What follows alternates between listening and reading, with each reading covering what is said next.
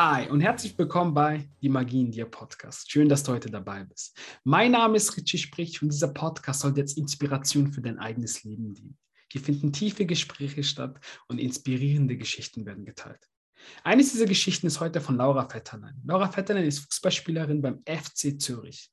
Laura Vetterlein hat zweimal die Champions League gewonnen und ich kenne sie damals, als sie noch mit Männerfußball gespielt hat, also mit Jungs im Jugendalter. Laura wird heute ihren Weg uns erzählen, wie sie quasi vom, vom Dorfclub zweimal die Champions League gewinnen konnte und was das Thema Mindset auch damit zu tun hat. Bleibe dran und erfahre mehr.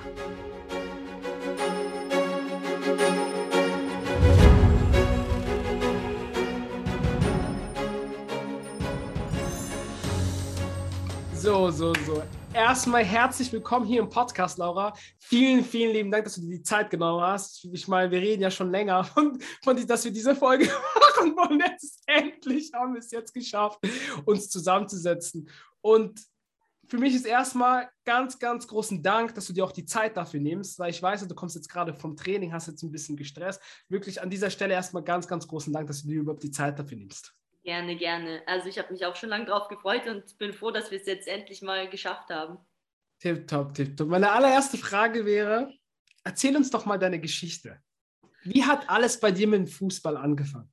Ja, meine Geschichte ist eigentlich ähm, ja schon recht speziell, weil ich habe äh, eine ältere Schwester und normal ist es ja immer so, zwei Brüder gehen irgendwie zusammen zum Fußball und so ganz logisch. Und bei mir war es eben so, dass meine ältere Schwester so, so den Kampf mit den Eltern erstmal hatte, weil sie Fußball spielen wollte und es in der Zeit noch nicht so angesehen war oder so, so normal ja. war, dass Mädels auch Fußball spielen.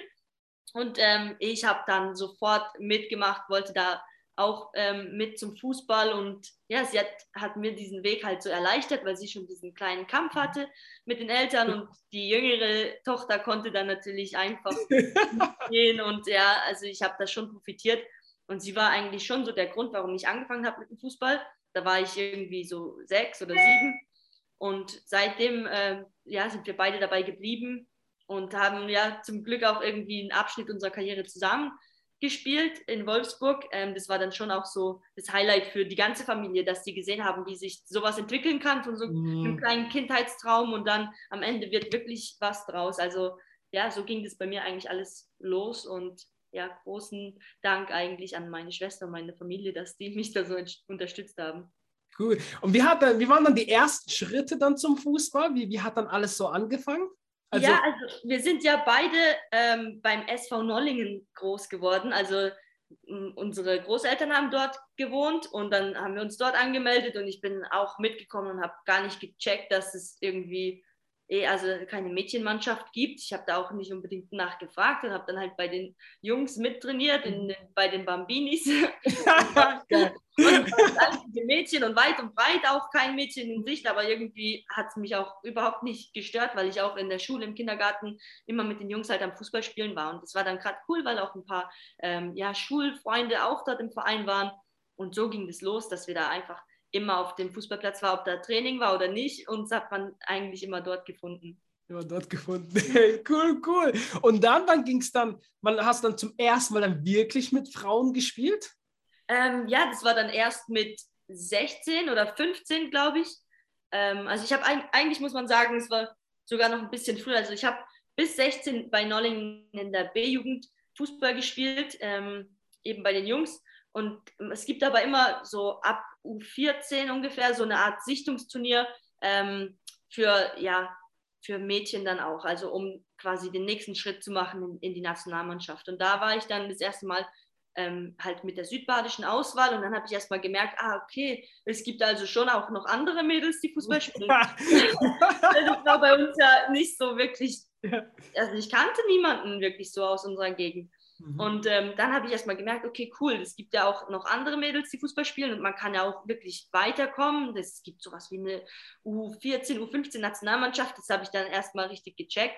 Und dann gab es eben diese Turniere und ähm, dann war ich eben, glaube gerade 14 oder so, als ich dann mal zum ersten Mal bei der U15 Nationalmannschaft war. Und das war dann so, wow, mhm. was eine andere Welt. Und es, mhm. ja, es war, da habe ich echt gemerkt, okay, das, das ist was, was ich echt ernst nehme und ich will mit dem Fußball jetzt nicht nur ein bisschen Spaß haben, sondern möglichst viel erreichen. Okay, kam dann dieser, kam dann dieser Wunsch dann in diesem Moment, als du das dann auch mal gesehen hast? Ja, voll, weil ich, ich kannte ja nur so die Bedingungen, wie das halt so auf dem Dorf ist, so mhm. Dorfverein und dachte, das ist halt einfach so normal und plötzlich kommt man da zur U15-Nation, so der Moment, wo du so diese, das erste Mal diesen Koffer bekommst mit den ganzen DFB-Klamotten, du hast da so den Adler drauf und und bis fehlst mal eine Woche in der Schule, weil du da irgendeinen Lehrgang hast, da habe ich so gedacht, boah, das ist voll, was ich will. Wenn ich dann noch häufiger aus der Schule rauskomme, dadurch. nee, auch so, also das hat so Spaß gemacht, um zu sehen, wie professionell die da schon mit uns 14-, 15-Jährigen auch trainiert haben. Und ähm, da habe ich halt mal gemerkt, was es noch alles gibt, so in dieser Fußballwelt und dass, dass mir das einfach voll Spaß macht. Und auch wenn es ernster und mit mehr Druck verbunden war, war das genau, was ich irgendwie gesucht habe. Mhm, mhm. Würdest du rückblickend sagen, dass du oft mit Männern gespielt hast, also mit Jungs gespielt, dass es dich auch weitergebracht hat in dem Sinne? Voll auf jeden Fall. Also ich glaube echt, dass das mich so als Spielerin und auch als Person schon geprägt hat, weil man ja ab und zu schon auch ein bisschen so die Ellenbogen ausfahren musste. Mhm. Also ja, in beiden äh, Sinnen, also dass man nicht nur auf dem Platz ein bisschen robuster sein musste, sondern auch als Charakter wurde ich einfach abgehärtet. So der Umgang einfach in einer Jungsmannschaft und auch die Gegner, die dann plötzlich gegen Mädchen spielen und das vielleicht auch nicht so cool finden. Mhm. Ähm, ja, da hört man sich einiges an und man muss irgendwie lernen, damit umzugehen, schon als recht junges äh, Mädel. Und da habe ich irgendwie gemerkt, dass mir das so ja, Selbstvertrauen gegeben hat und auch einfach zu lernen, wie man damit umgeht, wenn halt mal Gegenwind kommt und vielleicht mal nicht so nette Worte oder so. Ähm, aber ja, eben, also ich glaube, dass es mir sehr gut getan hat und ja auch fußballerisch mich äh, schon weitergebracht hat. Und dann ging es weiter. Ich habe gelesen, du hast ein Angebot vom SC Freiburg ausgeschlagen. Ja, das stimmt, das ist korrekt. Äh, ich musste ja dann mit 16, also ich habe noch ein Jahr in der B-Jugend bei den Jungs spielen dürfen und dann musste ich äh, eine Frauenmannschaft finden, weil dann wäre also es war erstens nicht mehr erlaubt und es wäre auch nicht mehr möglich gewesen. Also ich habe schon auch dann mit 15, 16 gemerkt, dass es einfach physisch schwer wird, da noch bei den Jungs mitzuhalten. Mhm. Und ähm, dann war halt eben die Frage, wo geht man hin? Und aus unserer Gegend ist ja eigentlich Freiburg immer so die erste Adresse. Und ich fand aber, ich will irgendwie mal was anderes machen und habe dann auch über die U15-Nationalmannschaft eine Spielerin aus Saarbrücken kennengelernt. Jennifer Marujan ist dann jetzt mittlerweile eine der besten deutschen Fußballerinnen, die es gibt. Und die mit der, also es ist mein Jahrgang, mit der habe ich in der U15 gespielt und die hat mir immer Werbung vom ersten FC Saarbrücken gemacht, was ein toller Verein und was für ein cooles Konzept mit Schule und Fußball, dass man da so auf dem Internat auch wohnen kann und ähm, ja, gefördert wird und das Training quasi im Stundenplan integriert ist. Und ich so, okay, das muss ich jetzt zu Hause mal bei den Eltern irgendwie gut anbringen, gut platzieren, dass ich da nicht nach Freiburg gehe, wo sie mich jetzt äh, jeden Tag besuchen können oder wir jeden Tag hin und her fahren, sondern dass ich wegziehen mhm. will mit 16, ausziehen in ein Internat, dreieinhalb Stunden entfernt. Und ja, aber Gott sei Dank haben sie auch da mich wieder unterstützt und das auch irgendwie gut gefunden. Und da, so kam es dann, dass ich dann mit 16 nach Saarbrücken bin, anstatt einfach nach Freiburg, so die eigentlich einfachere Lösung. Einfache Lösung. Gut, und von Saarbrücken ging es dann zum SC Sand. Ist das richtig? Da war noch Wolfsburg dazwischen. War, genau. ah, war das schon Wolfsburg? Ah, okay, okay. Genau, also ähm, nach dem Abi bin ich dann von Saarbrücken nach Wolfsburg, also da war ich 19 und habe dann vier Jahre beim VfL Wolfsburg gespielt. Und dort war eben auch die Zeit, in der ich dann auch mit meiner Schwester zusammen gespielt habe. Die war schon ähm, zwei Jahre in Wolfsburg, glaube ich, bevor ich gekommen bin, genau. Und dann bin ich auch nach Wolfsburg und dann haben wir dort ja zusammen eine extrem erfolgreiche Zeit auch gehabt. Und es war ja schon speziell. Ja, du kannst schon sagen, zweimal Champions League gewonnen. Also, ja. also. ja, ja, genau. Okay, ja. genau. dann haben wir da die Champions League gewonnen. Und ähm, ja, im, in dem einen Jahr 2013 haben wir das Triple sogar gewonnen, also auch Meisterschaft im ja. Pokal. Also ja, halt irgendwie so so was Unreales in dem Moment, dass, dass man wirklich so diesen Traum, was wir früher immer so spaßmäßig auf dem Bolzplatz äh, nachgespielt haben, dass wir jetzt, ja, jetzt hier ist Champions League Finale und was weiß ich, wer gegen wen spielt. und auf einmal stehen wir da wirklich zusammen und am Ende haben wir den Pokal. Also wenn ich darüber rede, kriege ich fast Gänsehaut. Genau, ich kriege selber Gänsehaut, weil ich das, ich, ich, ich, ich kenne, das träumt ja eigentlich jeder, so als kleines ja. Kind. Und dann gewinnt ihr und vor allem noch zweimal hintereinander. Das ist ja dann, das ist ja nicht, ja. Dass, dass ein Jahr dazwischen war, sondern zweimal hintereinander. Wie, wie, wie war das? Wie war das? Ey, beschreib mal dieses Gefühl. Ja, es ist wirklich wahnsinnig schwer, das auch zu beschreiben, weil in dem Moment bist du so ähm, in dieser ganzen Blase drin und in diesem, es ist so stressig, weil man von einem Spiel zum anderen hetzt und ähm, es ist irgendwie ein Event nach dem anderen, dass man es in dem Moment vielleicht sogar gar nicht so sehr genießen kann und es ist ja auch so viel mit Druck und ähm, ja, die ganzen Erwartungen, die von außen an einen rankommen, verbunden. Und aber im Nachhinein fühlt es sich halt so schön an und so, also ich bin so froh, dass ich wahrscheinlich noch in, wenn ich alt bin, darüber äh, mhm. erzählen kann oder auch wenn wir mit der Familie zusammensitzen, kommt es immer mal wieder vor und es ist so schön zu sehen, dass man nicht nur sich selber irgendwie ähm, stolz gemacht hat und glücklich mhm. für sich selbst ist, dass man da was gewonnen hat, sondern einfach zu sehen, dass die Eltern, die Oma, Opa, alle hatten so eine besondere Zeit auch ähm, damals, als sie das erlebt haben und das ist noch viel mehr wert eigentlich. Mhm, absolut, absolut. Wie war das da? Ist ja schon mit der, mit der Schwester etwas zu gewinnen, vor allem sowas Bedeutendes. Was, was, was, was geht in diesem Moment in einem vor? Was geht ja, da? Also es ist so. Ich meine, es ist ja schon besonders, so, aber dann noch mit, mit, mit der eigenen Schwester so? Ja, es ist extrem cool. Also vor allem, es war ja ähm, in London an der Stamford Bridge und wir waren auch früher immer so, so richtige England-Fußballliebhaber. Jetzt keine Chelsea-Fans, mhm. aber wir haben schon auch immer so. Manchester United sicher, oder? Genau, genau. Cristiano. Der sieben halt.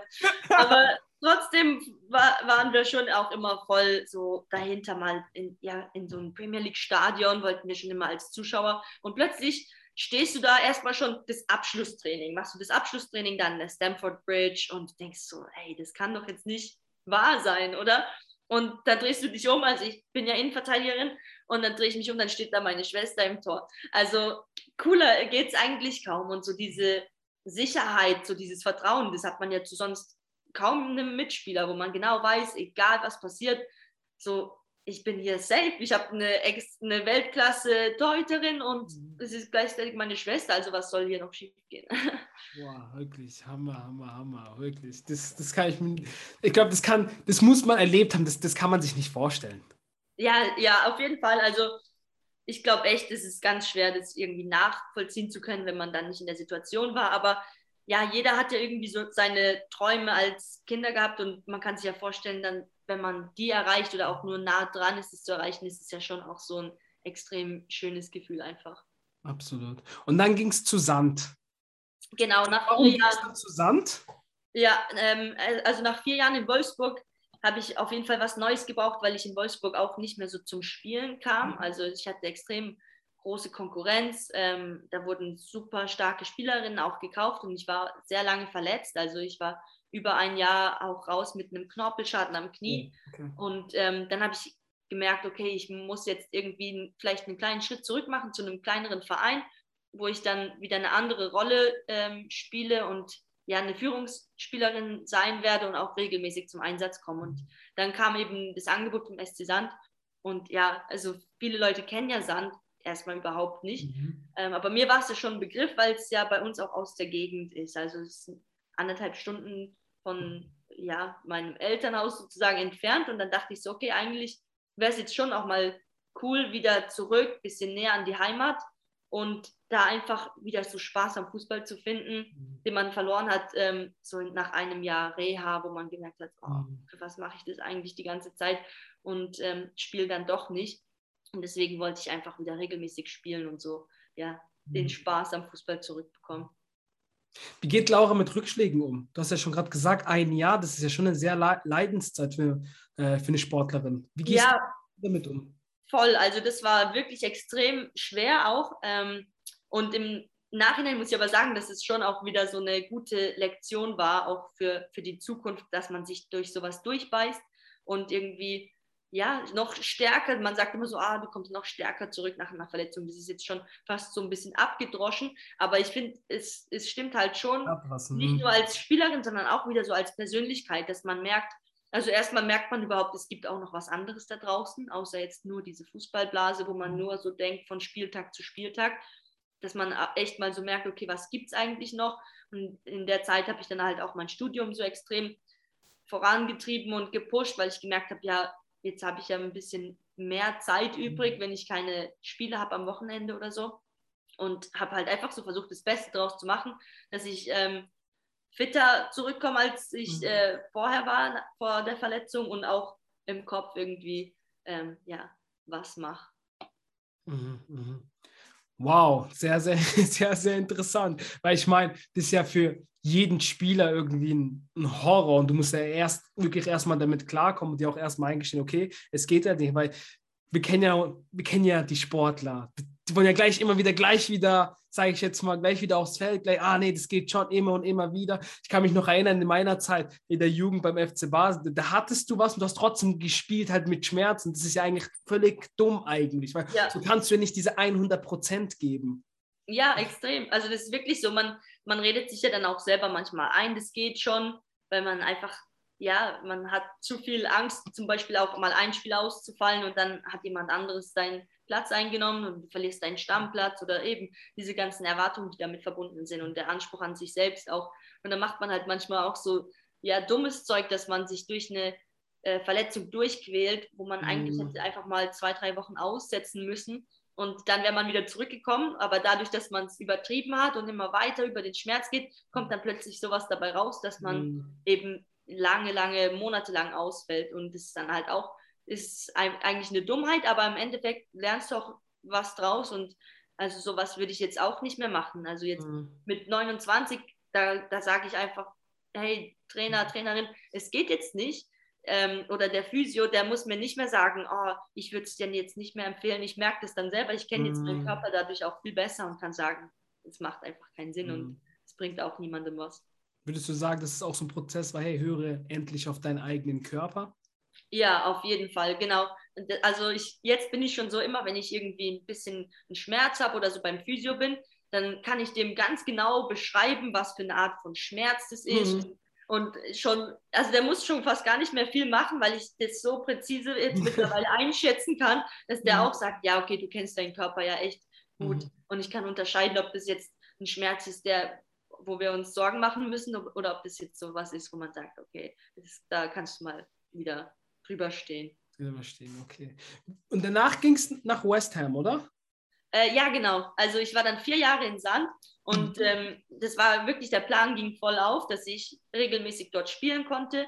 Dann hatten wir auch so extrem, ähm, ja, zwei coole Jahre, wo wir zweimal hintereinander im DFB-Pokalfinale waren, als ja, der kleinste Verein in der mhm. Bundesliga, ähm, zweimal ausgerechnet gegen Wolfsburg.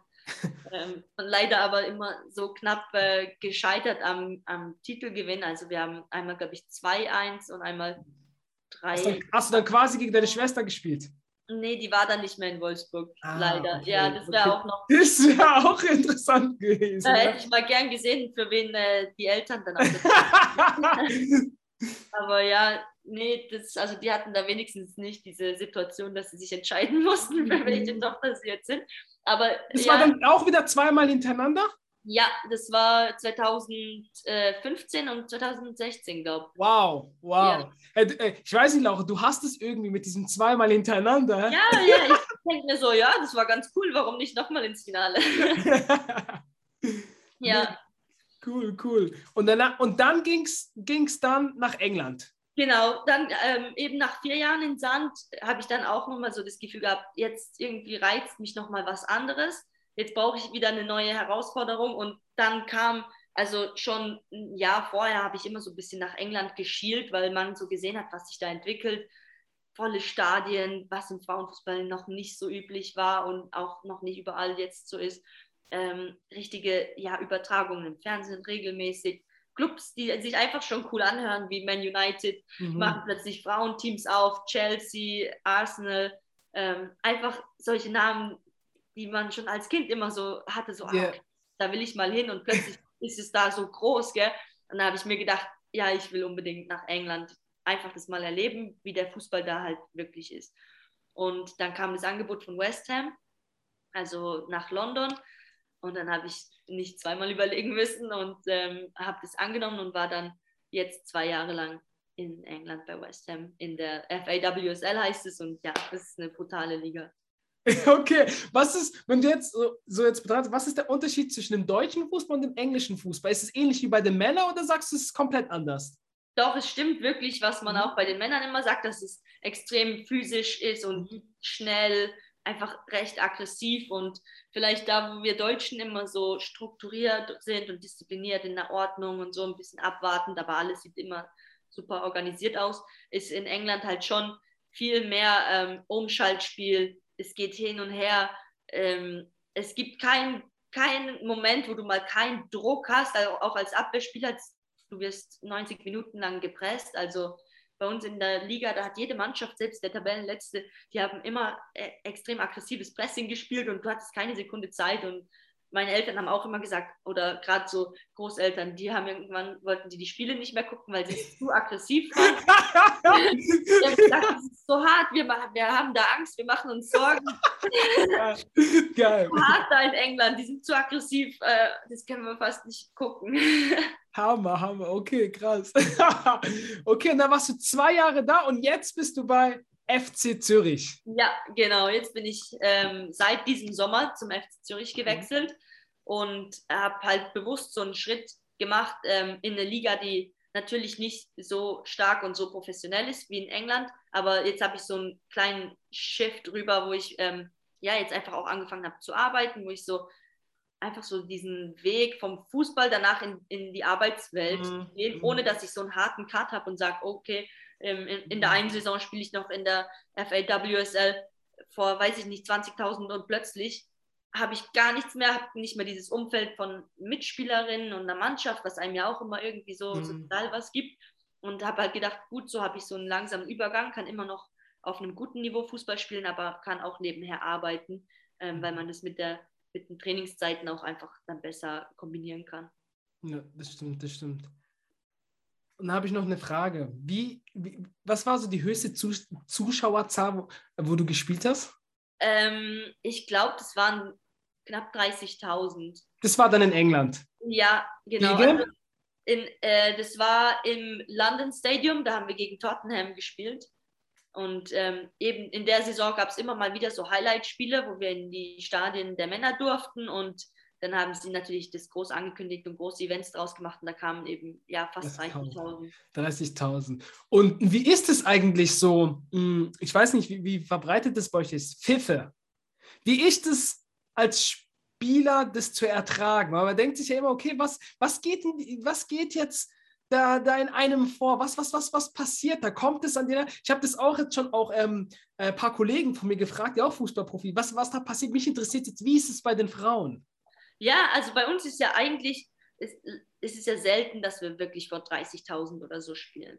Und ähm, wir haben immer gesagt, wir finden das so cool. Hauptsache, es ist eine Kulisse. Mhm. Ist mir im Endeffekt scheißegal, ob sie mich auspfeifen, ob die alle gegen uns sind, aber es ist so eine Atmosphäre, die dich irgendwie so an, ja, pusht mhm. und dir nochmal mhm. Energie gibt. Dass, also mich hat es ehrlich gesagt noch mehr gepusht, Mhm. Wenn die Gegner uns ausgepfiffen haben, wenn wir auswärts gespielt haben und mhm. es recht laut war. Bei Arsenal war es eigentlich auch immer cool. Das war so ein recht kleines Stadion und wenn da 5000 oder so waren, war mhm. das eine extrem gute Atmosphäre. Auch wenn die alle gegen uns waren. Das hat mich irgendwie, oder uns alle, würde ich fast sagen, noch mehr angespornt. Ja. Okay, was, was, was machen eigentlich so, so Frauen nach dem Fußballtraining? Wie sieht so, wie so, mich interessiert, wie sieht so, ich weiß ja, wie es bei den Männern so ungefähr aussieht, aber ich weiß nicht, wie sieht es bei den Frauen aus?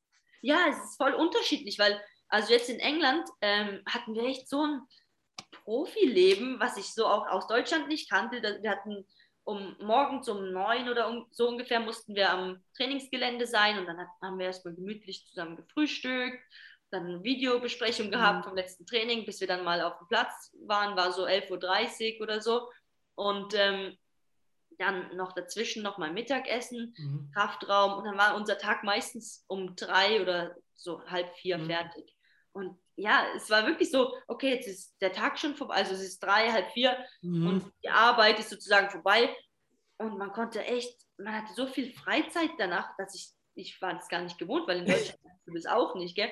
Und dann haben wir halt auch ähm, viel einfach trotzdem noch am Trainingsgelände verbracht und so, so ein Profileben gehabt, wo man ja seinen Körper pflegen lassen kann, mhm. zum Physio gehen, noch ein Eisbad und so. Und ich habe gedacht, ich, in was für einer Traumwelt lebe ich hier. das glaube ich. Ja, also das kannte man halt gar nicht. Auch in Deutschland als Profi hattest du das nicht. Nicht mal in Wolfsburg hatten wir das damals, dass man so von morgens bis nachmittags eigentlich komplett am Gelände war und versorgt wurde, auch mit Essen und allem drum mhm. und dran. Ähm, und ja, dann muss ich aber sagen, mit der Zeit wurde mir das fast ein bisschen zu einfältig und langweilig, mhm. weil ich das Gefühl hatte, ja, okay, aber jetzt ist vier und ich, und ich habe irgendwie noch nichts gemacht, außer mhm. Fußball gespielt. So vom Kopf her war mhm. ich irgendwie nicht mehr ausgelastet. Und dann habe ich eben auch angefangen noch, also mein Studium habe ich eh schon dann fertig gemacht. Und dann habe ich noch angefangen, halt Zertifikate zu machen und meine Trainerlizenz. Das habe ich gesehen, ja. Ja, genau. Dann habe ich das in England gemacht bei der FA meine wow, cool. Genau, damit ich einfach noch eine andere Herausforderung habe. Und auch wenn es dann auch wieder Fußball war, hast du aber trotzdem noch mal was anderes, ähm, um drüber nachzudenken und nicht nur diesen Alltag mit Training und deiner eigenen Mannschaft mhm. und dem Ganzen. Mhm. Wie wichtig ist der Kopf? Ja, extrem wichtig. Also so, ja, leider noch immer noch so unterschätzt, auch im Profisport mhm. insgesamt, nicht nur im Fußball, wie wichtig der ist. Ähm, mhm. Und ja, ich finde ich finde es super, dass immer mehr äh, Leute auch darauf aufmerksam werden und auch Vereine stellen jetzt immer mehr Mentalcoaches oder Psychologen, mhm. alles Mögliche ein, ähm, aber leider immer noch nicht genug. Und ich glaube, viele, es gibt immer noch so Vorurteile, dass, das, dass man erst krank sein muss oder dass mhm. es krank ist, wenn man zu einem Psychologen muss oder zu einem Mentalcoach. Und ähm, ja, ich finde, das ist halt so was ganz Normales. Mhm, ja, eben, da sind wir ja auf einer Welle. Ich frage das, weil ich jetzt ein oder andere Projekt von dir da mal beobachten konnte. Deswegen genau. frage ich, da macht ihr auch viel Inspiration, Mindset. Erzähl mal ein bisschen was davon. Genau, also ähm, wir haben jetzt das Projekt seit März ungefähr gestartet. Das mhm. sind zwei ehemalige Mitspielerinnen von mir, Julia Simic und Lina Magul. Und Lina Maguldi spielt immer noch beim FC Bayern. Mhm. Und äh, Julia hat mittlerweile aufgehört mit dem Profifußball, aber eben unsere Wege haben sich gekreuzt ähm, durch den Fußball. Und wir haben jetzt immer noch so guten Kontakt, dass wir mhm. irgendwann gesagt haben, hey, lass uns zusammen was machen, was irgendwie, was uns auch vielleicht gefehlt hat, als wir noch jünger waren oder am mhm. Anfang unserer Karriere. Und dann haben wir ähm, ja die Plattform Play for Her gegründet, zusammen mit B42. Ähm, das ist eine Firma, für die wir auch als Brand Ambassador arbeiten. Die haben so eine Fitness-App, die auch super cool ist und mhm. ähm, da, dadurch sind wir zusammengekommen, haben gesagt, lass uns Play for Her als Instagram-Plattform machen, wo wir drei Fachbereiche haben. Also ich kümmere mich um äh, Mindset oder Mentales. Die Lina macht ähm, Ernährung, weil sie auch ähm, ja, sich schon viel weitergebildet hat im, in dem mhm. Bereich. Und Julia macht eben Training und Prävention und dann haben wir immer so einen zwei Wochen Zyklus, wo wir ähm, zu den jeweiligen Bereichen irgendein Thema aussuchen mhm. und da halt ja verschiedene Inhalte posten und einfach informieren wollen und möglichst viel weitergeben, was wir so in unserer Karriere gelernt haben oder auch danach oder jetzt, ähm, was uns, was, was wir denken, was wichtig ist zu mhm. wissen oder auch junge Spielerinnen und Spieler einfach gebrauchen können, damit sie ja möglichst eine erfolgreiche Karriere und auch einfach ein ein gutes Leben, nicht nur, mhm. nicht nur im Fußball eine, eine erfolgreiche Karriere, mhm. sondern dass die einfach zufriedene junge Menschen sind. Mhm. mhm. Wie lange beschäftigst du dich schon mit diesem Thema Mindset? Ähm, ich würde sagen, es ging gerade ungefähr dann, dann damit los, als ich verletzt war in der Reha. Also das ist jetzt mittlerweile auch schon zehn Jahre fast her, mhm. ähm, dass ich so das erste Mal recht, ja, diese große Verletzung hatte.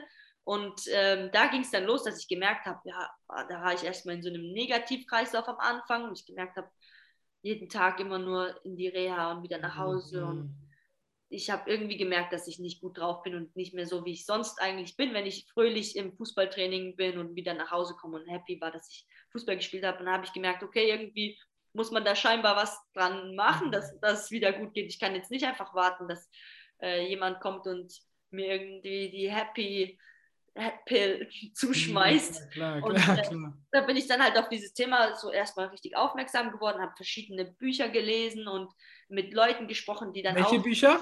Ähm, The Secret war mein erstes Buch, wo ich. Oh, da war was Gemeinsames. ja, also The Secret war das allererste Buch, ähm, was ich über so ein Thema mit Mindset und Gedanken gelesen habe, was mich dann echt so, was so ein Switch gebracht hat, wo ich erstmal verstanden habe, so manche Dinge. Ah, okay, kein Wunder, ich bin jetzt echt schon lange so in, mit negativen Gedanken beschäftigt. Kein Wunder, mhm. fühle ich mich nicht besser. Mhm. Und das eben, das war so der Ausgangspunkt, wo ich dann gemerkt habe, ah, das ist spannend und da will ich mehr drüber lernen. Und ja, dann habe ich halt auch mit verschiedenen Mitspielerinnen oder auch anderen Sportlern darüber gesprochen, die auch in ähnlichen Situationen sind oder auch einfach sich für diesen Bereich interessieren. Und ja, cool, cool. Ich habe das Gefühl, irgendwie beim Frauenfußball ist es weit verbreiteter als beim Männerfußball. Kann das sein?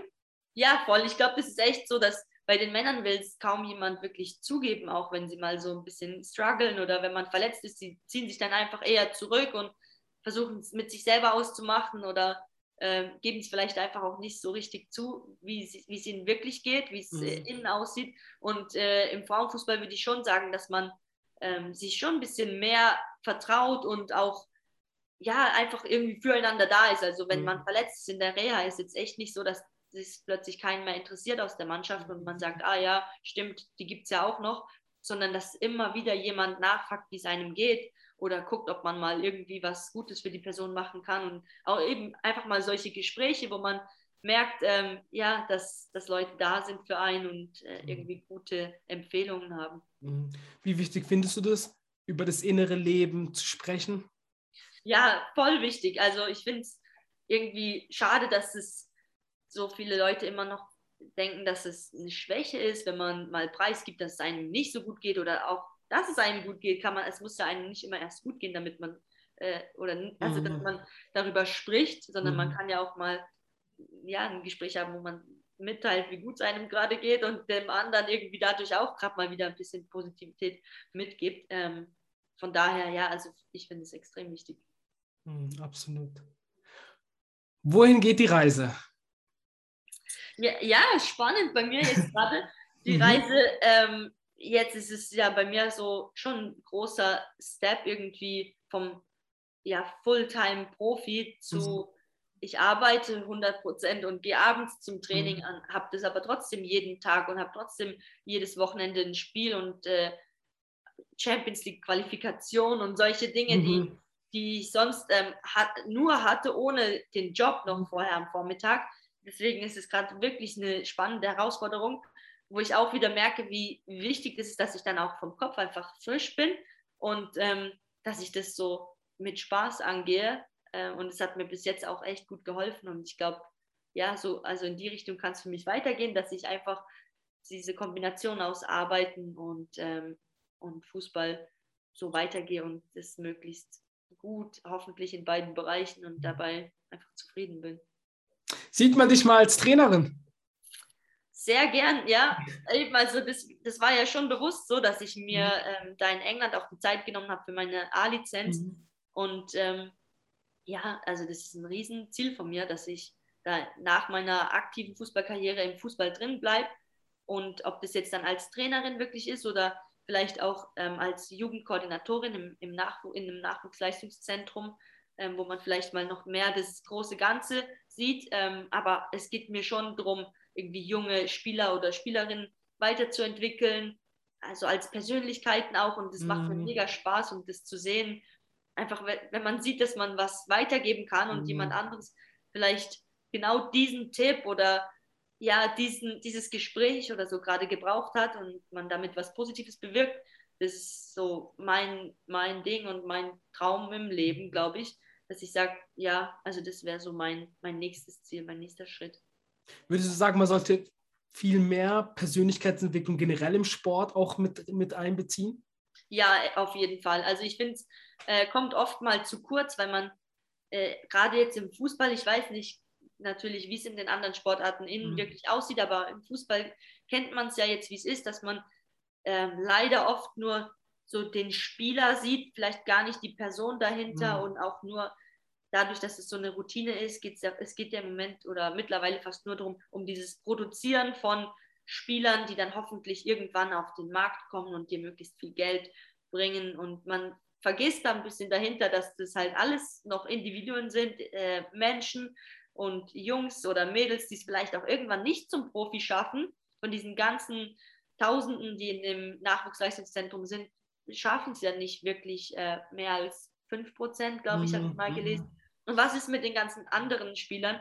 Die sind ja trotzdem wichtig äh, im Leben und die haben ja dann danach auch irgendwie Ziele, die sie erreichen wollen und denen muss man ja auch einen richtigen Weg aufzeigen oder Möglichkeiten einfach, die sie haben und als Persönlichkeit weiterentwickeln und das kommt halt oft ein bisschen zu kurz, mhm. weil wenn man einfach nur daran denkt, wir brauchen jetzt Spieler, Talente, die zum Profi werden und dann auch möglichst teuer verkauft werden können, mhm, das ist halt irgendwie schade.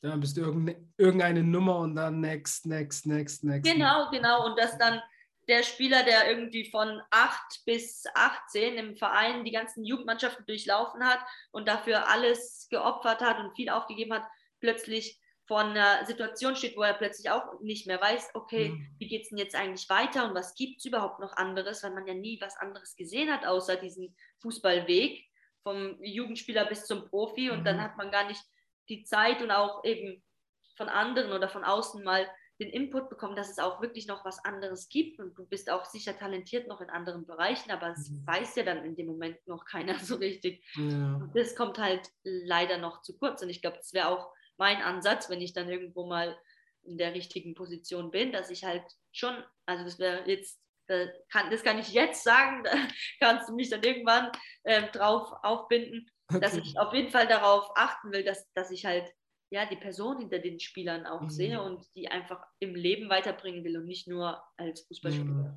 Sehr, sehr, sehr, sehr, sehr stark. Ich glaube, das, das, das, das machen die wenigsten. Deswegen ja. finde ich, du gehst auf jeden Fall einen sehr, sehr guten Weg, weil du nicht nur wirklich an, an, an sag ich jetzt, an Fußballer oder Fußballerinnen jetzt denkst, sondern wirklich an den ganzen Menschen und seine Weiterentwicklung.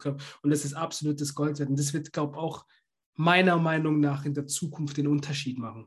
Ja, auf jeden Fall. Und also ich, ich meine, im Profibereich ist es halt oft leider so ein schnelllebiges Geschäft. Man mhm, sieht ja zwei, drei Niederlagen und als erstes fliegt der Trainer wieder raus und dadurch wird es natürlich auch eher so provoziert, dass der Trainer äh, ja nur ergebnisorientiert ist und den schnellen Erfolg sucht, mhm. wenn man jetzt seinen Job behalten will.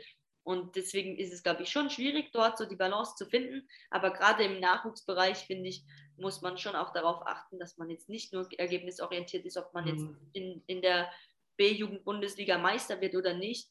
Ist wirklich so wichtig kann es nicht sein, sondern es geht dann einfach darum, die Spieler weiterzuentwickeln als, als Profi oder auch einfach eben als Mensch im, im normalen Leben neben dem Fußball.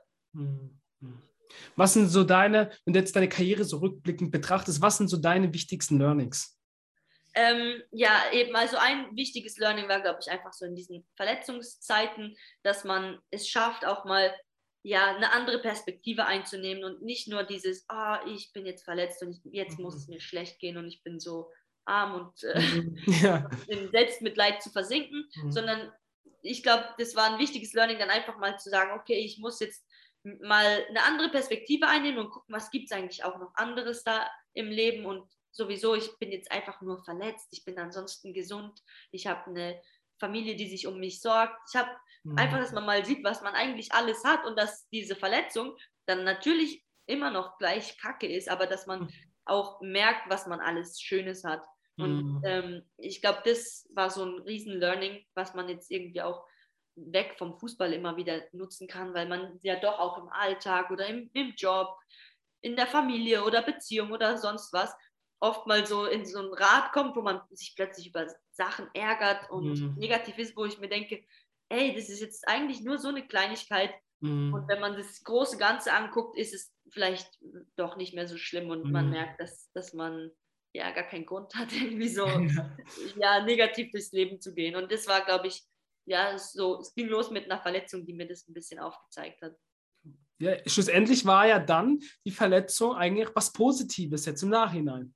Eben, genau. Und das ist ja immer in dem Moment, wenn dir jemand sagt, ah, das ist alles für was gut und bla, in dem Moment denkst du, ach komm, was willst du mir jetzt? ich verpasse hier die halbe Saison oder die ja. ganze. Und man sieht nur diesen ganzen Eisberg von Problemen vor sich. man sagt dir, ah, das ist alles für was gut. und dann äh, reden wir ein paar Jahre später drüber und es stimmt, aber dann wirklich, das, du musst es halt einfach auch annehmen und dich nicht in so eine Opferrolle dann reinbringen und sagen, ah, guck, wie es mir schlecht geht und hätte es alles nicht passiert, hätte ich jetzt dies und das, sondern du musst dann halt in dem Moment das Beste da aus der Situation machen und mit diesen Learnings, wie ich es jetzt gesagt habe, hast du ja dann echt auch die Chance, so in der Zukunft andere Fehler mhm. nicht mehr zu machen und irgendwie ja noch was Besseres äh, ja, daraus zu machen. Wow, wow, wow, wow, wow. Laura. Uh, Laura, du hast das letzte Wort. Teil bitte irgendetwas mit, was die Zuschauer oder die Zuhörer, je nachdem YouTube oder jetzt Podcast, was sind deine Tipps? Was, was würdest du jetzt abschließend sagen? Du hast das letzte Wort. Okay, meine Tipps jetzt am heutigen, zum heutigen Stand würde ich auf jeden Fall sagen, ähm, bitte öffnet euch äh, euren Freunden, Familie und mhm. ähm, allen, denen ihr irgendwie nah seid und auch vertraut, wenn es euch mal nicht so gut geht oder genauso, mhm. wenn es euch gut geht. Ich finde, es ist so wichtig, dass man auch den Menschen, die man gerne hat, dass man das denen auch mal sagt. Ähm, oder auch wenn es einem schlecht geht, dass man es auch diesen Menschen mhm. nämlich sagt. Ähm, und dadurch geht es einem einfach viel besser und man kann positiver durchs Leben gehen. Und ich finde es einfach wichtig, dass man nicht immer alles so in sich reinfrisst und denkt, man muss immer so stark sein. Ich finde es viel mhm. äh, stärker, wenn man es auch mal schafft, zuzugeben, dass es einem nicht so gut geht. Wenn man Verletzlichkeit aber, zeigt, oder? Genau, genau, mhm. dass man einfach zeigt, man ist verletzlich und es ist auch völlig in Ordnung, aber dann auch ähm, wieder ja selber irgendwie aktiv wird, diese Situation zu verändern und nicht in so einen ja, Negativkreislauf, dass man sich immer nur negativ mitteilt und äh, ja, jammert mit anderen und eben mit anderen, die dann mhm. auch nicht sagen, okay, du musst jetzt aber was machen, sondern, oh ja, du bist zu arm und stimmt, das mhm. ist ungerecht, sondern dass man dann selber einfach aktiv seine Situation auch verbessern will und eben bei den, bei den richtigen Leuten an, auch nach Rat sucht. Also ich finde es einfach, ich find, bin ein Riesenfan davon, dass man irgendwie einen Mentor hat, mhm. ähm, ob das jetzt im sportlichen Bereich ist oder im, im Leben, dass man ja jemanden hat, der vielleicht auch nicht aus der Familie oder dem engsten mhm. Freundeskreis mhm. ist, aber jemand, auf den man irgendwie hochschaut oder wo man sagt, ah, den finde ich super spannend oder diesen Lebensweg, diese Karriere, was es auch ist, äh, interessiert mich und da will ich von lernen und ich finde, das ist echt ein Riesentipp, dass man sich jemanden sucht, wo man äh, ja von lernen kann und Ratschläge suchen kann und vielleicht einfach ja so den einen oder anderen Tipp, äh, den man braucht, einholen kann. Wow, vielen lieben Dank, Laura. Danke, danke, danke. Das war echt sehr, sehr inspirierend. Vielen, vielen lieben Dank, dass du das alles mit uns geteilt hast. Hey, sehr gerne, ja. Ich hoffe, dass da, da war was dabei, ähm, was ihr gebrauchen könnt. Auf jeden Fall, absolut.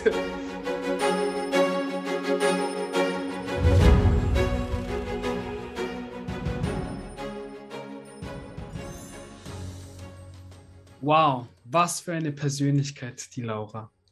Ich hoffe sehr, dass dir die Folge gefallen hat und du konntest für dich persönlich einen Mehrwert daraus ziehen. Wenn dir diese Folge wirklich gefallen hat, dann wäre das größte Geschenk, was du uns machen kannst, ist uns ein Feedback zu geben. Entweder hier, wo du uns gerade hörst, oder auf YouTube, wo du uns gerade siehst.